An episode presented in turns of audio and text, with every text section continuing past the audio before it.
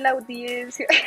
Resulta que tenemos un problema técnico porque Gabriela no ha querido invertir en audífonos, Gabriela no ha querido invertir en un buen wifi. Yo hago parte. Este programa le da soluciones, ella no las quiere acatar. Yo hago parte de la población que utiliza AirPods y me niego a considerar que no sirvan para este tipo de cosas. ¿Sí ve? Una vez más el sistema jodiendo a los ricos. Eh, pobres uno, ricos cero, weón. Ahí estamos. No, no, no, no. Bueno, chicos, bienvenidos a otro episodio del Antianálisis. Hoy vamos a tener una charla un poco informal porque realmente Mari está muy cansada, no tiene internet, no tiene buen audio y toda la responsabilidad va a caer en mí y mis gatas, así que trataré de hacer lo mejor posible. Eh, hoy vamos a hablar de piratas del Caribe, pero lo vamos a enfocar respecto a cómo hacer las historias complejas, chéveres y simples para niños. ¿Por qué queremos hablar de esto? Porque no teníamos más tema que decir, perdón, la pata de mi gato, no teníamos más tema y porque hace poco vi un documental de Steven Spielberg donde hablaba que una de sus mayores inspiraciones para las películas que él hacía era precisamente esta motivación de querer hacer que las películas fueran aprensibles para los niños sin tratarlos como estúpidos. Entonces, si ustedes ven un poco la filmografía de Spielberg, tenemos E.T., tenemos... Eh, ahora se me la filmografía de Spielberg. Tenemos bueno, hay otras e grandes películas. Eh, eh, bueno, Indiana Jones un poco, tenemos también, si no estoy mal, Jurassic Park, que fue también toda una revolución en su momento. Y todas estas películas, si ustedes las ven con niños, se van a dar cuenta que son muy comprensibles y fáciles de entender para los niños, sin que sean películas sosas para los adultos. Lo cual nos lleva a hablar de Piratas del Caribe. Piratas del Caribe es para mí la, la película que generó el hype.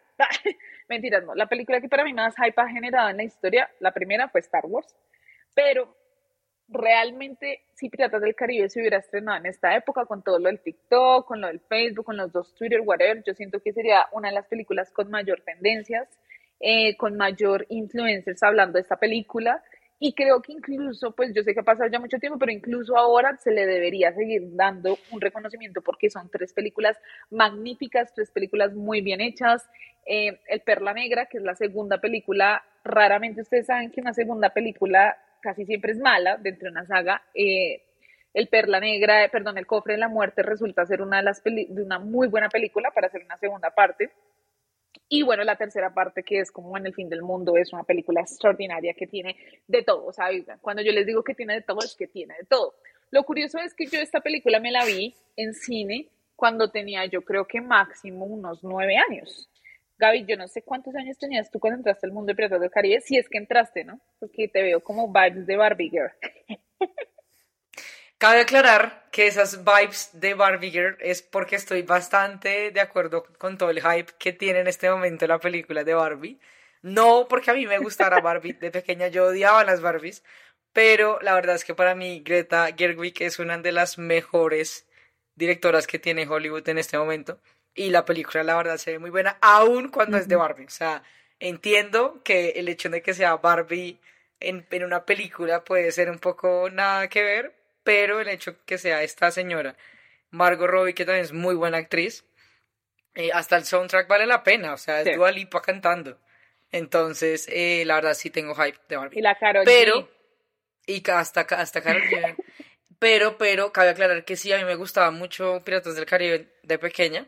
De hecho, creo que fue como de las primeras sagas. Bueno, aparte de mi afición por Harry Potter en ese momento, que era exagerada pero pues aparte pues de, del mundo Potterhead, creo que Piratas del Caribe también fue muy, muy, muy activo en mi infancia, me las veía todo el tiempo, me gustó hasta la tercera, luego en la universidad alcancé a verme la cuarta que, que sacaron, cuando hicieron con una película con Javier Bardam, y de ahí en adelante creo que, que alcanzaron a ver otra, pero esas ya, sí, malísimas, con Penelope, con Penelope Cruz y Javier Bardam, malísimas, pero las tres originales de la época pues nuestra, eh, muy, muy buenas eh, películas y la tercera también la recuerdo como un closure muy bien hecho a la saga, la verdad.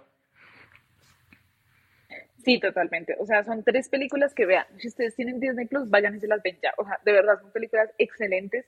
tienen un gran guion, tienen una gran producción. De hecho, que días vi un meme que decía, en el 2006 sale creo que esta tercera película de Piratas del Caribe y hablaban del CGI de David Jones y de toda su tripulación y era un CGI perfecto. De hecho, acordándome, back in the days, cuando Disney hacía como todos estos em, cortos promocionales, ustedes están muy jóvenes para los Centennials, pero en esa época no podíamos como entrar a TikTok y ver las giras promocionales, no, no, no, dependíamos de lo que dijera Disney Channel sobre la película, o sea, no. en las propagandas. en las propagandas de Disney. En las propagandas. Exacto, sí, en las propagandas porque no había un show como directamente como para promocionar la película, al menos acá en Latam eso no llegaba.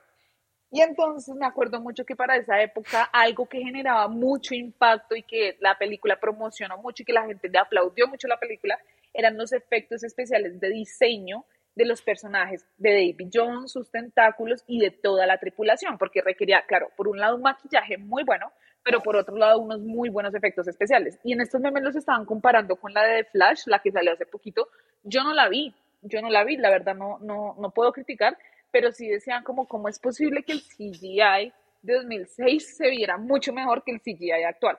Y lo cual estoy de acuerdo, porque incluso con todo este tema del Ocean Gates y todo eso, reactivé mi amor por el Titanic, que también es otra película que amo y que algún día hablaremos de eso. Y los efectos que metió James Cameron para el momento donde parte el barco, se hunde, se cae una parte y luego arrastra la otra, son espectaculares y mucho mejores de los que he visto hoy en día. Misma cosa Steven Spielberg con Jurassic Park, el diseño de los dinosaurios espectaculares comparados con el CGI de ahora. No sé por qué ahora los CGI se han vuelto tan, pero tan mediocres teniendo tanta tecnología y teniendo muchas más facilidades. Pero bueno, eso es un tema que hablaremos otro día. Pero volviendo a la hipótesis inicial del capítulo, ¿cómo hacemos que una trama sea mucho más entendible para un niño sin que sea eh, sosa o pendeja? ¿Y por qué te menciono esto, Gaby? La pregunta que te hago es comparando Piratas del Caribe con Star Wars. Son dos películas totalmente épicas. Star Wars, digamos, es una cultura como tal, todavía continúa, va a salir a Soca. Ahorita próximamente tenemos todavía a la espera de la segunda temporada de Obi-Wan, todavía están dando esta desde Mandalorian, etc, etc, etc. Pero si vemos las películas originales de Star Wars y luego vemos eh, las precuelas, me parece a mí, lo he discutido con muchos amigos, que por momentos Star Wars tiene unas ideas tan increíbles, tan profundas, el tema de la fuerza, el tema de la república, sí, como todos estos bloqueos económicos, cosas muy profundas, pero en un momento la trama se vuelve totalmente sosa y totalmente aburrida. Y George Lucas explicaba que era porque él quería que todo el mundo pudiera entender la trama, pero realmente se vuelve fastidioso. Y por el otro lado tenemos todas las producciones de Spielberg, tenemos Piratas del Caribe, que Gaby, yo no sé si tú te acuerdas, pero esta del fin del mundo en Piratas del Caribe, pues es una película fuerte, o sea, no, o sea, yo decía como, bueno, yo, yo, yo viendo esto a los nueve años, mis papás tuvieron que haberme explicado muchas cosas y no lo hicieron y eh, razones por las que voy al psicólogo, no mentiras. Pero em, es una película fuerte, pero no deja de tener acción. Algo que me impresionó muchísimo en esa película es el ritmo, ¿no? Como que va así rápido y hace que las complejidades que trata la película, que es como mencionan la Eating Company, el Comodoro, eh, volver a tomar el mar, eh, las ocho piezas de nueve, bueno, los señores del mar, cosas que uno de niños no dimensionaba, pero que al final uno no necesitaba dimensionar porque las escenas estaban construidas con tal ritmo que hacían que uno estuviera todo el tiempo como, ¡Ah! ¡qué increíble! Y le dan un cierre bastante eh, épico a la película y a la saga, como tú dijiste, pero sin ser un cierre todo complejo, o sea, que no pudiéramos entender, cómo es esta escena épica cuando ellos están peleando ahí en el, en el remolino que se forma por Calipso, etc, etc. Todos entendemos la batalla épica, después Turner se casa con Elizabeth Swan, ta, ta, ta, ta, ta, ta. ¿Cómo, ¿Cómo lograr eso, Gaby? O sea, ¿qué opinas de que esas películas puedan ser creadas tanto para públicos mayores como para públicos menores? pero otras se vuelvan muy canzonas, ¿no? Y que de hecho en un momento lo hablamos, tú y yo pasaba con Marvel, ¿no? Muchos directores como Martin Scorsese decían, yo no veo esas películas porque esas películas que pereza, están hechas como muy básicas para niños, no sé qué, pero aún así, digamos, tú y yo nos seguimos emocionando con cualquier película que saque Marvel y somos súper fanáticas porque creemos que las tramas son mucho más complejas, a mí me parece que van mucho más allá de lo que es simplemente hacer como mercancía para niños. ¿Sí? ¿Qué opinas? Sí, yo, bueno, yo creo que, bueno, eh, hay que recopilar un poco cuando mencionabas eh, la comparación con Flash, yo personalmente sí me la vi, me la vi, tenía un poquito de hype a la expectativa de ver cómo, cómo después de cinco años DC iba a lograr sacar esta película que, en, mi, en mi opinión personal, el error número uno es que todavía estuviera Ezra Miller, no porque el man sea un mal actor, honestamente creo que, el tipo es muy buen actor, sino por todo lo que él tiene como problema personal en su vida. Eh, y sí, los, los, sí, los escándalos y pues realmente, eh, claramente hay que separar como sus actuaciones de, de, de todo el, el, el em, lo, lo, lo, censurado o clausurado, que le llaman, cancelado es la palabra, qué pena. Eh, a partir de, de, pues, de todos estos eventos que ha tenido en su vida como pues, personal, el caso.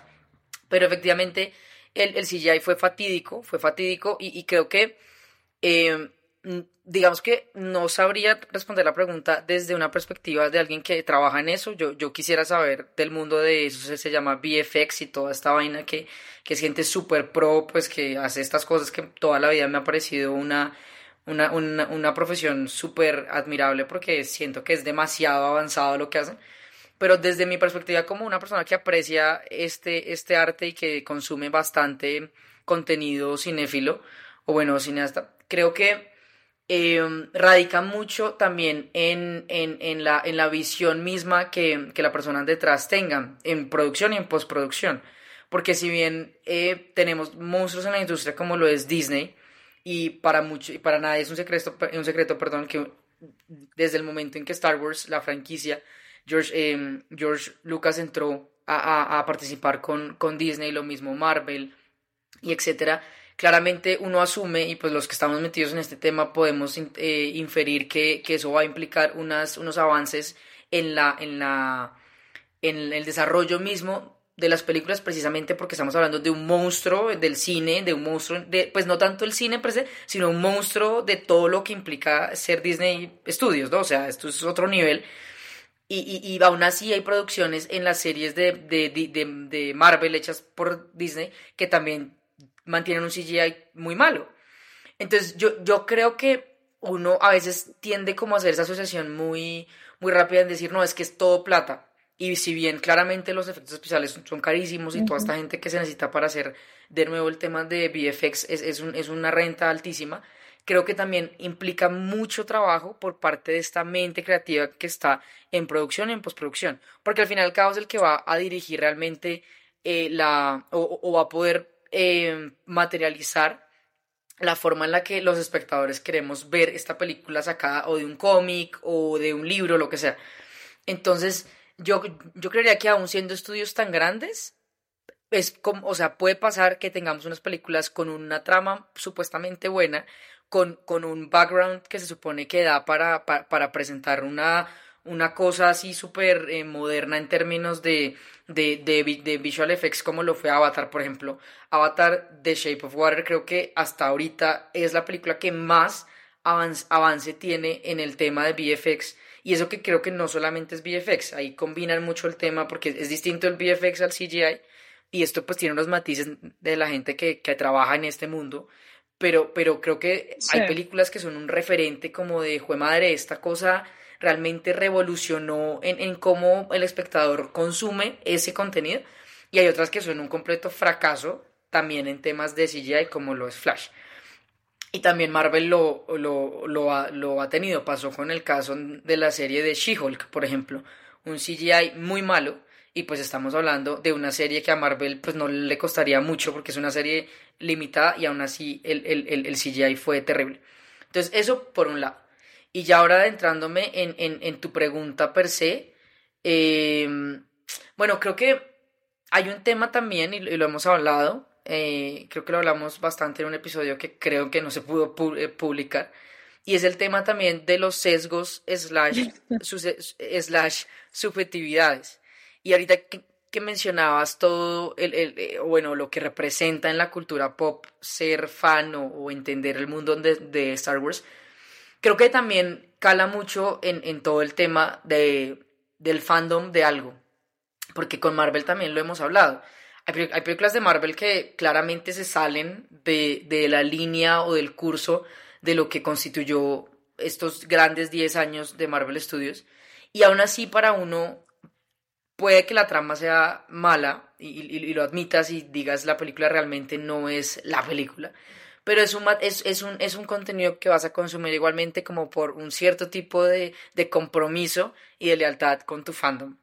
Eh, y creo que en eso también los directores, o, bueno, si hablándolo en, directores específicamente, eh, saben manejar muy bien a, la masa, que ahí nos identificamos un poco, cuando eh, siguen como en el mundo de, de seguir sacando más contenido sobre lo mismo.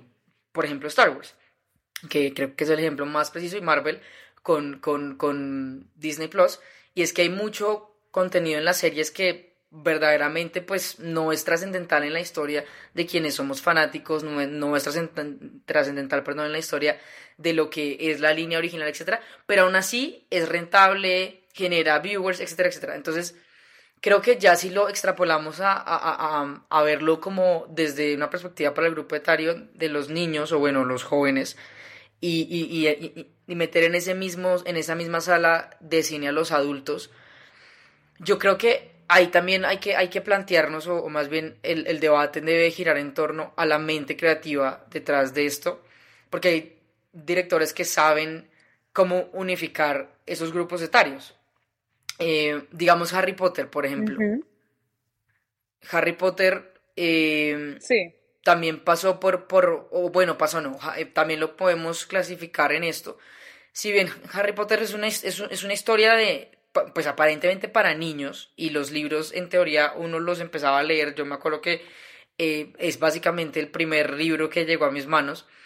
Eh, aún así, el hecho que la historia sea una historia de un, de un niño que va a crecer en la, que creció, perdón, con, con la generación que lo empezó a ver en el cine y, y alrededor de la historia habían personas de fácilmente 30 años comprándose la saga de Harry Potter en eh, cada, pues, los libros. Cada vez que J.K. Rowling iba, iba publicando los, los libros con la saga. Y yo creo que parte mucho de, de la, de la, del argumento mismo que, que reúne una historia. Eso lo hablábamos creo que en el primer capítulo que hicimos. Y es que a veces e, el cine y la industria caen en un bucle en donde ya son historias sin argumentos. Y creo que ahí es donde se pierde un poco la noción de cómo hacemos que si bien la historia sea entendible y sonsa, como lo llamaste tú, también al final tenga algo que una persona un poco más madura le quede y, le pese. Eh, y yo creo que los ejemplos son estos grandes éxitos y también mentes creativas, como lo mencionaste, de una persona como Steven Spielberg, porque, por ejemplo, la película E.T. E.T. es un ejemplo perfecto, o Back to the Future es otro, que me acabo de acordar que también es, es de él son películas que al fin y al cabo un niño se puede sentar a ver con su papá y el papá no va a tener que pasar el mal rato de aguantarse, no sé, una película de Pixar completamente animada que al fin y al cabo es, es, animada y ya, sino que al fin y al cabo va a poder identificarse de alguna forma con el personaje, el villano, lo, lo que sea, y el niño no va a tener que hacer un esfuerzo bastante grande por entender la trama. Entonces yo reduciría el debate a que, a que hay, hay, hay, personajes en Hollywood, hay directores en Hollywood que, que realmente son otro nivel de, de, mente detrás de la producción de una película y creo que logran generar esa, ese nivel de, de, de, de engagement, creo que es la palabra, no sabría decirlo en otro término, para no limitarse a una sola audiencia, sino poder expandir el grupo etario al que le va a interesar su película. Y de esto pues hay ejemplos que los, ya, pues, ya los mencionamos y creo que seguirán siendo los ejemplos por muchísimos años más, porque como bien lo dijiste, son parte de la cultura, o sea, Star Wars, Harry Potter, Marvel, son, eh, digamos, ya hitos en la cultura pop que pasarán los años y seguirán siendo el referente.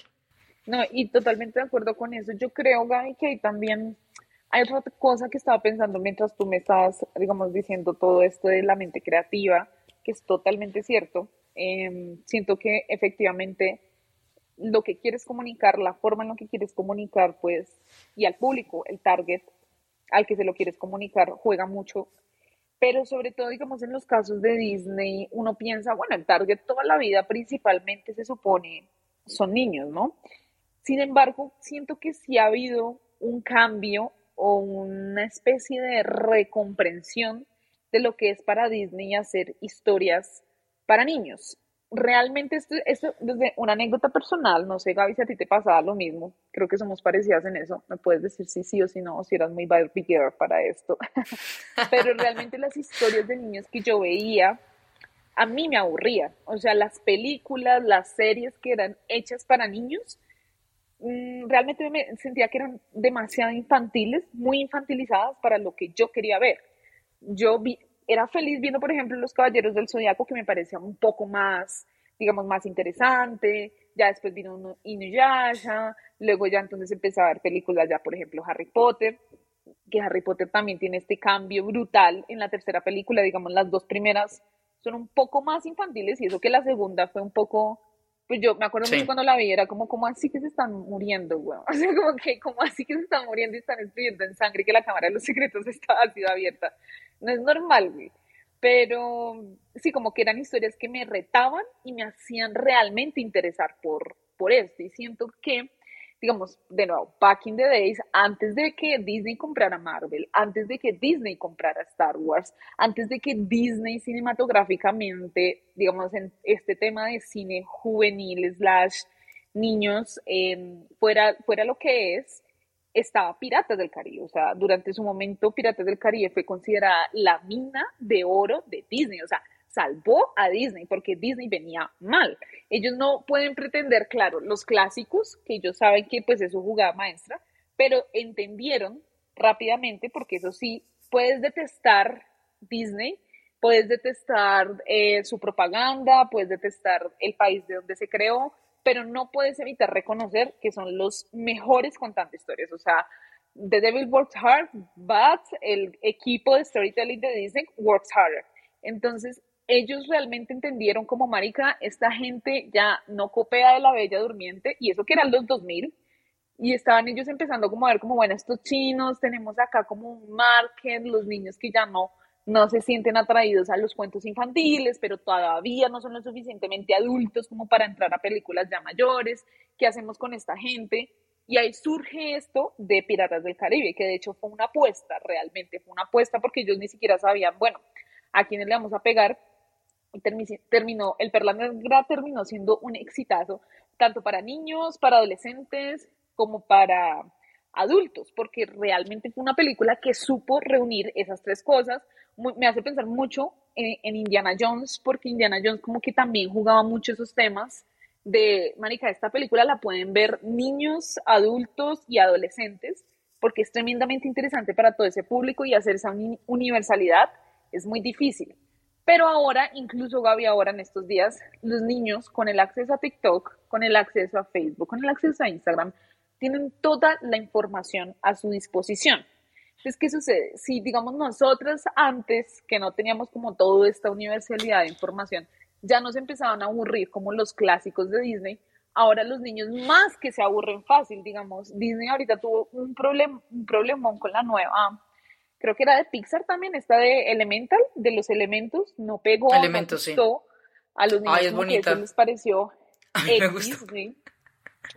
Claro, es bonita, pero es la misma historia que siempre ha utilizado Disney. Y ya ese público se ha vuelto más exigente. Los niños se han vuelto mucho más críticos. O sea, los niños pareciera que entienden a la perfección el mundo donde viven y ya no copian fácil, o sea, no es como que, me vas a poner esto para entretenerme, no, bebé, yo, yo quiero otra cosa, quiero algo que esté en tendencia, que sí, como que tú ves esta, por ejemplo, de Turning Red, y a pesar de que fue una película que le tiraron tanto hate, fue un exitazo dentro de los niños, pero porque es una película muy como donde una niña, por ejemplo, se puede identificar sobre todo una niña que está haciendo como toda esa transición en su eh, desarrollo, en el tema del periodo menstrual, que está teniendo como estos primeros acercamientos y a su vez ve como ese despertar de que le empiezan a gustar los chicos, el tema de las bandas, cosas que ya no son tan infantiles, pero que son fáciles, o sea, ellos encuentran la manera de que son fáciles de contárselo a la niñez. Y eso es algo que me parece tremendamente interesante como en ese debate Entonces debemos mantener como un cierto tipo de historias para los niños o deberíamos evolucionarlas en algo más crítico, en algo un poco más elevado, para que todos puedan, para que los niños incluso puedan empezar a hacerse preguntas difíciles. Tú hablabas de E.T. y de hecho E.T. pues para mí fue una película, creo que fue la primera película con la que lloré, me parecía como súper, o sea, como que me, no entendía la crueldad humana, madre, era como porque si llevan a E.T. no sean perros, pero aparte sí me hizo pensar mucho digamos, fue una película que me hizo como preguntarle a mis papás como por qué, porque hay como todas estas barreras de exclusión con un extraterrestre, marica. Y luego vino Harry Potter y lo, lo mismo, o sea, como que me hizo hacerme preguntas muy profundas sobre, ¿y ¿por qué lo del tema de sangre sucia? O sea, ¿por qué, ¿por qué la tratan tan mal? O sea, ¿qué es lo que pasa? Y luego crecí y terminé estudiando ciencias sociales. Pero va un poco como encaminado en eso. Deberíamos seguir infantilizando, creo que ese es el tema, como seguir infantilizando mucho las películas para niños o por el contrario, pues ya darles como un reconocimiento de esta gente ya no es la misma niñez de los 80, no es la misma niñez de los 90, estos chinos entienden a la perfección lo que se les muestra, lo que se les quiere contar, deberíamos como llevarlos a hacerse como preguntas mucho más mucho más complejas, pero de una manera obviamente que sean comprensibles para ellos. No sé, es algo como, como, como lo que he estado pensando últimamente después de haber visto como todas estas películas y después de ver como de nuevo Piratas del Caribe, que no me cansaré de decirlo, qué película tan perfecta, marica. Vayan y se la ven ya. Creo que, digamos, bueno, yo me remitiré siempre a, a, Harry Potter porque creo que es un ejemplo, o sea, es una, es una, es una saga muy bien hecha y, partiendo de la base que uno creció con él, o sea, físicamente quienes somos de esa, de esa generación, perdón, y a quienes nos marcó en su momento, porque la generación de hoy, en día lo puede ver, puede leerlo, pero no es lo mismo que haber crecido con él. Eh, y creo que ese fue el truco, ese fue el éxito detrás de, del éxito editorial, cuando ya fue un éxito eh, cinematográfico, fue el hecho que tú podías materializar el crecimiento del personaje. Y de hecho hubo muchas cosas que la misma J.K. Rowling decía no podíamos meter en la película porque la descripción mía y como yo me imaginaba eh, el lado oscuro, Voldemort, como yo me imaginaba, mortífago, como, como de toda esa parte ya un poco más cargada emocionalmente, ella decía no había forma de materializarlo tal cual en una película porque claramente iba a generar un problema con mi audiencia. Pero eh, ahorita que, que lo mencionaste fue así, en la transición de la segunda película a la tercera, eh, tú ves a Harry crecer, o sea, de la, de la segunda a la cuarta más bien, porque igual en la cuarta, eh, el cáliz de fuego, también vemos la transición de ellos de adolescentes, allá empezar a ver un poco la interacción en cuanto a gustos, hormonas, etc. Y creo que eso es algo que, que marca mucho cuando una saga eh, es, es abierta con el grupo etario, pero también logra enganchar, ahí vengo otra vez con el término, a, su audiencia porque van creciendo con ella. Entonces creo que estoy de acuerdo en que no necesariamente hay que, hay que seguir infantilizando eh, ciertos grupos etarios cuando hablamos pues de, los más chiquitos, los, los chiquitines por llamarlo así, porque hoy en día hay una barrera que no tenía nuestra generación y es precisamente las redes sociales. O sea, claramente eso impacta completamente cómo tú consumes contenido. Y hoy en día, como bien lo explicabas, los jóvenes, yo creo que más que que no tragan entero, porque es algo muy coloquial y lo puede hacer alguien joven, alguien adulto lo puede hacer, creo que es más bien que en medio de todo lo que pueden acceder tan fácilmente y todo lo que consumen en masa, eh, van un poco más a la parte más realista. Tal vez no les gusta un poco o ya, o ya no se sienten tan identificados con romantizar las cosas. Creo que nuestra generación lo hacía porque al final y al cabo fue la primera forma en que Disney, claro, o sea, nuestra generación era mucho más dada a, a ver esta parte como, como medio mágica, como cree en la magia de Disney, y la generación de hoy en día, no o sea, lo que romantiza es muy mínimo porque están al tanto de cómo funciona todo, y también son un poco más como más fríos, no, no fríos en el sentido en que, en que las, las comedias románticas ya no gusten o, o, las historias de las princesas ya no gustan. No, no creo que es eso, sino más fríos en el sentido que quieren ver películas y un storytelling real. No, no, no les interesa ya ver eh, no sé, la princesa que rescatan del castillo porque sí, sino quieren entonces ver la princesa agarrada con la mamá porque la metió en el castillo y le quiere peinar el pelo de la... O sea, una cosa más dada a, a, a, a materializar los debates actuales, a materializar las eh, oleadas de las luchas actuales. Bueno, todo el tema que se ha despertado hoy en día y que tú puedes ver en TikTok todo el día o que puedes ver en Twitter. Entonces creo que si bien es parte de la evolución misma de la sociedad, eh, también a, quienes están detrás de esto, nuevamente a las mentes creativas y a quienes facturan, porque al final y al cabo todo esto es plata, pues deben ser muy estratégicos y saber leer a la audiencia nueva. Entonces ya hay que empezar a ver cómo, no, sin perder realmente, o sea, sin perder obviamente también ciertos eh, límites en cuanto a contenido, porque pues tampoco voy aquí a decir que, que metamos a, cualquier audiencia, a cualquier película, pero creo que sí es más que comprobado que hoy en día no vale tanto la pena seguir con, las narrativas eh, nuevamente que, que se crearon en el 2000 y que refuerzan estereotipos que hoy en día la misma gente quiere derrumbar, la misma gente quiere eh, transformar, quiere deconstruir.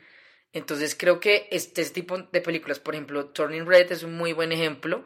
Em, y creo que Pixar ha hecho un trabajo relativamente bueno. Hay, hay, ahorita no, no se me ocurren cuáles, pero bueno, ah, no, ya.